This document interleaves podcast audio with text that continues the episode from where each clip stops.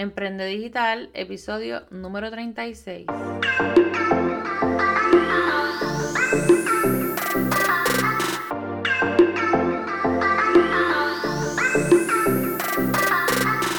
Doy la bienvenida a este tu podcast Emprende Digital, la tercera temporada, donde estaremos hablando como siempre de temas como estrategias para negocios, mercadeo digital, creación de contenido para las redes sociales, infoproductos, marca personal, empoderamiento y mucho, mucho más.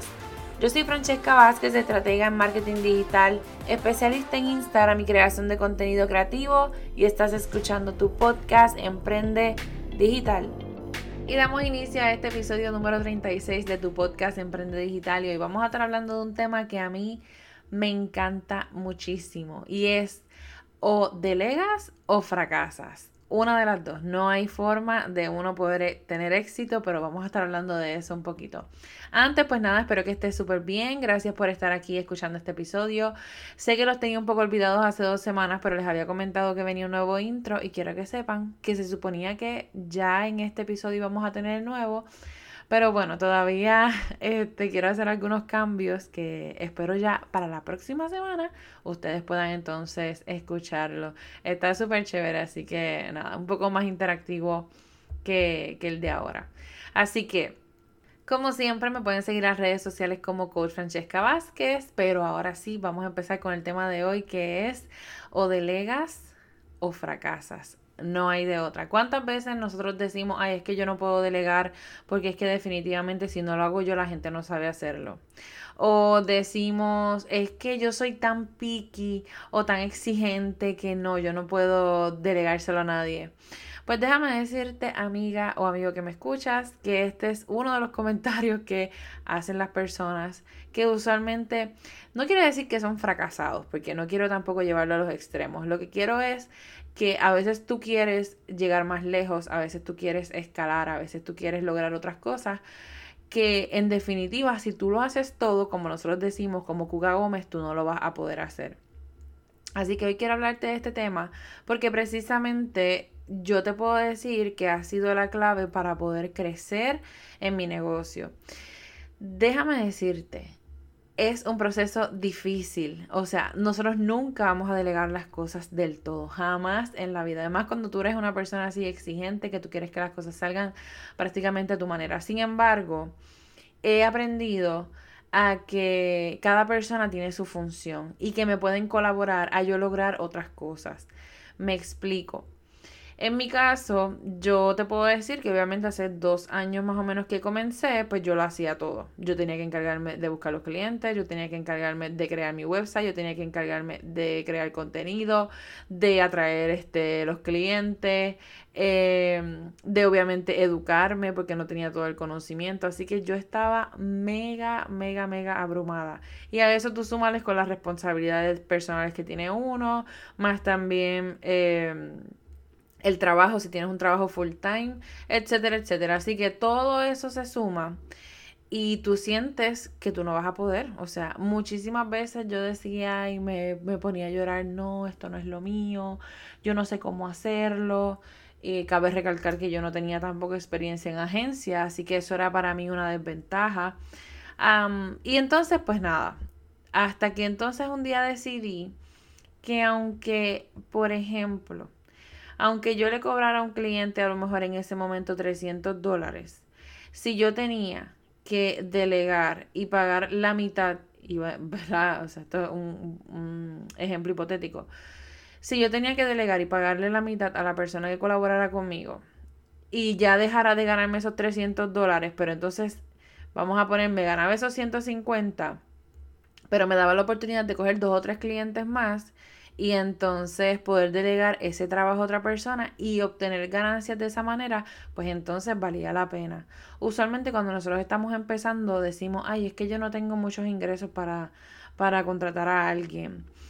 Pues mira, la realidad es que esto, yo siempre digo que conseguir colaboradores o conseguir empleados o, freelancers, o sea, lo que sea, eh, siempre es un trial and error. O sea, yo digo, hay que besar mucho sapo para llegar al príncipe. Pues literalmente estas cosas pasan cuando nosotros tenemos, ¿verdad? O sea, una agencia o hasta una tienda, no importa. A veces nosotros, eh, y sé de personas que tienen tiendas, que viven en la tienda, que dicen, es que no va a haber nadie como yo que trate de impulsar la venta, es que no va a haber nadie como yo que, que atiende cliente.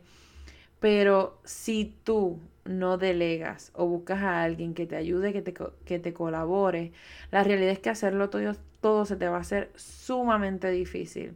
Así que nosotros podemos buscar y pensar a nuestro alrededor qué personas pudieran ayudarnos en ese proceso de cosas bobas, como uno dice, que te toman muchísimo tiempo y que lo puede hacer otra persona mientras tú estás haciendo algo que realmente tú sí tienes que hacerlo, o sea, no hay forma tú de delegarlo, y que de igual manera te dejen más dinero.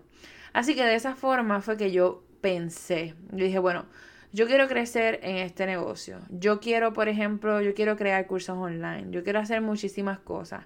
Pero yo me daba cuenta que yo me estaba abrumando y no había forma de yo poder hacerlo todo. Aparte de eso, eh, sinceramente fue en parte como una estrategia, porque usualmente tú no te das a conocer por, ¿verdad? Rápidamente o por todo lo que tú quisieras.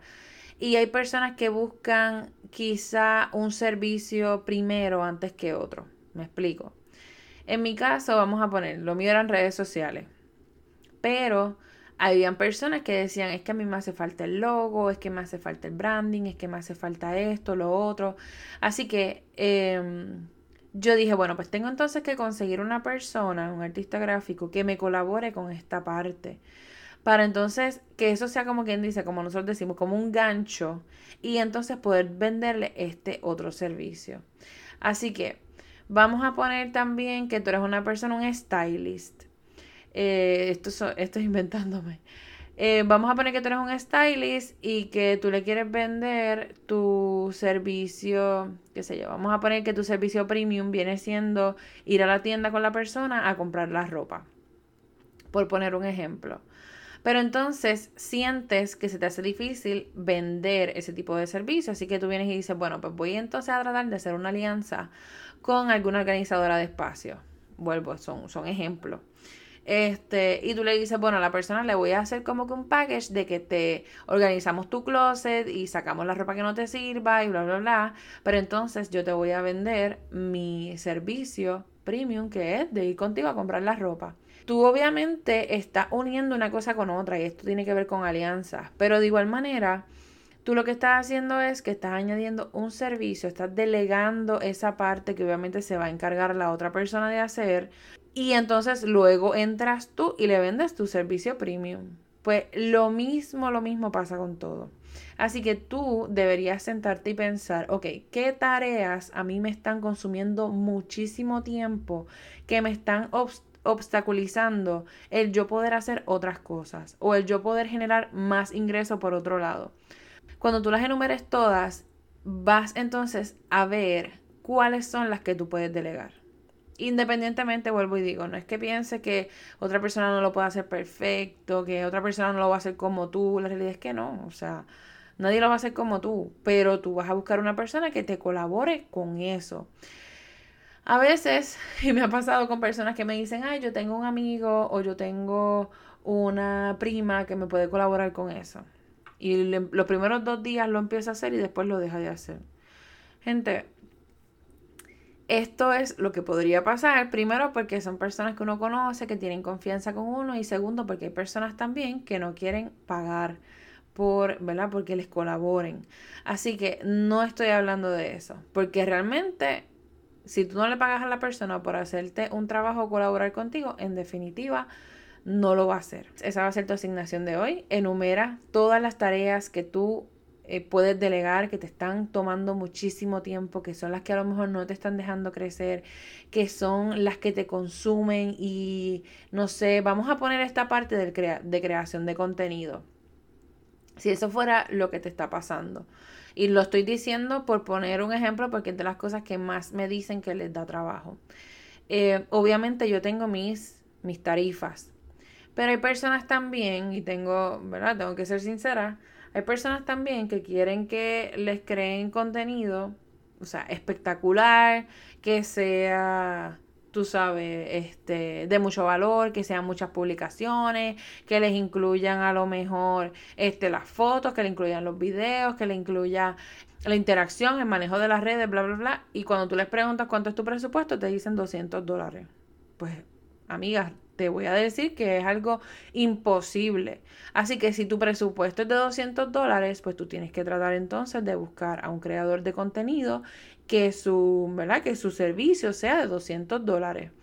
Y vas a tener a alguien que te va a sacar eso de encima. O sea, cuando, cuando tú te pongas a ver y tú saques, ok, yo cuando me siento a crear contenido, me toma, qué sé yo, este, 20 horas. Si lo, si lo sumo completo en el mes y me pongo a contar y para aquí para allá y, este, y peleando con Canva y que me salió y que no me salió y demás, me toma 20 horas. Pues esas 20 horas tú las puedes estar produciendo en otra cosa y te dejarían más de 200 dólares. Si tu respuesta es que sí, pues entonces esa eso es lo que tienes que hacer. Busca entonces a alguien que te colabore con la creación del contenido o que te labore, perdón, que te colabore en tu tienda, nada, que te colabore en lo que entonces te da problemas para hacer. Déjame saber qué pensaste eh, o, cómo te hizo reflexionar este episodio y qué cosas vas a estar tratando de delegar de ahora en adelante porque te están consumiendo mucho tiempo y te están impidiendo crecer o hacer más dinero. Y lo puedes hacer a través de las redes sociales. Me puedes conseguir como Coach Francesca Vázquez. De igual manera puedes escribirme a info.vázquez1 gmail.com. Saben que siempre estoy a la orden. By the way, recientemente lancé lo que se llama Insta Coaching 3.0, que es una consultoría totalmente one-on-one, o sea, personalizada. Son dos horas con la persona donde desarrollamos lo que viene siendo su cliente ideal, eh, auditamos sus cuentas, también hablamos de ideas para contenido, cómo crear su calendario de contenido aclaramos dudas porque también pues es como, como tipo consultoría así que todo esto ustedes van a tener plantillas y hojas de trabajo para ¿verdad? para que lo puedan hacer así que es totalmente práctico si están interesados o interesada puedes escribirme a info.vasquez1 a gmail.com así que bueno espero que este episodio te haya encantado será entonces para el próximo y trataré de que el nuevo intro sí lo tengamos en el próximo episodio y me cuentes qué tal te pareció. Te envío un abrazo, muchas bendiciones. Gracias por escuchar Emprende Digital con Francesca Vázquez y aprende de donde sea. Chao.